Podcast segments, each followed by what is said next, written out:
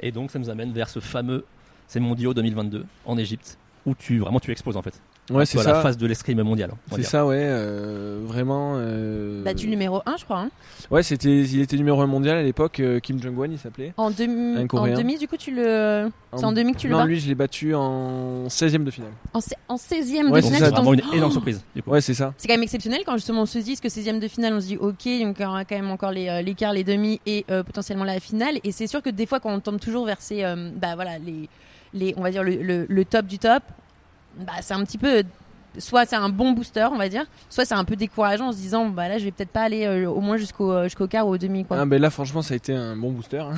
bah ça, c'est sûr. on vous rappelle médaille d'argent. Est-ce que tu croyais avant la compétition ou tu y allais un peu En fait, cette compétition, je l'avais préparée euh, sur l'aspect mental. hein, je l'avais préparée. euh, ce que je voulais, c'était, c'était pas la gagner, c'était être prêt en fait à, à performer.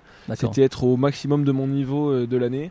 Et en fait, euh, c'est ce que j'ai réussi à faire. Ce que, ce que, voilà, j'ai réussi à, à- à augmenter euh, assez drastiquement mon niveau de, de jeu sur la piste. Et, euh, et c'était l'objectif et ça m'a mené à une deuxième place. Et qu'est-ce qui t'a manqué justement pour atteindre cette première place? Un, un point apparemment. Euh, Mais ça s'est joué à très très peu.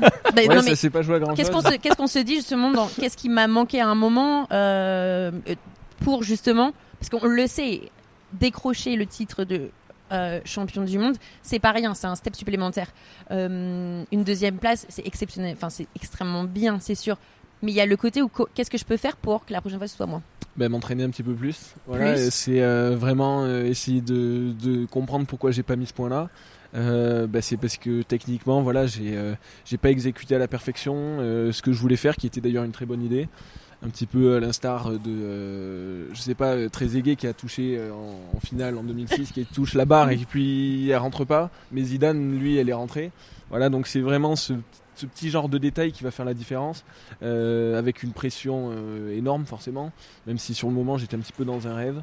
Euh, euh, voilà, c'est euh, voilà, continuer le travail vraiment pour pour pour continuer à monter. Et justement, je rebondis un petit peu là-dessus. Est-ce qu'en escrime et en sabre, l'analyse vidéo est importante?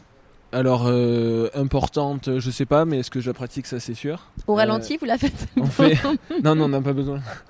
On n'a pas vraiment parce que besoin. pour nous il faudrait le ralenti très clairement pour ouais, euh, même du image par image. ouais.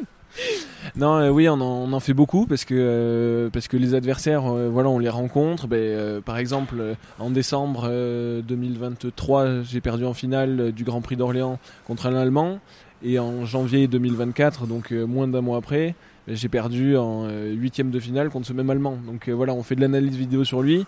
Euh, sur lui, euh, je parle de lui parce que c'est un exemple de personne que je peux prendre plusieurs fois sur euh, sur une même saison ou sur euh, différentes compétitions. Mais voilà, euh, les escrimeurs les plus forts du monde, euh, ils sont un petit peu repérés, donc on essaye d'apprendre à les appréhender. justement. Et donc justement, moi je voulais parler un petit peu de, des postes mondiaux pour toi, donc d'un nouveau statut à assumer. Donc forcément, les sabreurs t'ont analysé du coup après l'Égypte. J'imagine, oui, Oui. sûrement. Ça va faire bizarre d'être scruté comme ça Ouais, ben après c'est le jeu, hein, c'est ça. Euh, euh, si on gagne, eh ben on devient un petit peu plus une tête à abattre. Et euh, voilà. mais c'est que c'est positif hein. Oui, bien sûr. Ben, moi, le Kim Jong-un que j'ai pris, qui était premier mondial, ben, à ces championnats du monde en 2022, bah, j'étais un petit peu fan de lui. euh, si si j'avais pu avoir un autographe de lui, je l'aurais affiché dans ma chambre euh, quelques Oh. années auparavant. Est-ce qu'il y a un côté justement très. euh, Enfin, c'est fou quand on se dit, il y, y en a qu'on admire, euh, on a beaucoup de respect pour eux justement dans, dans cette, euh, dans ta discipline, et euh, d'un seul coup on arrive à, à se dire, ok, bah j'ai réussi à le sortir. Oui, ben, Il y a une satisfaction qui ouais, est quand même une fierté.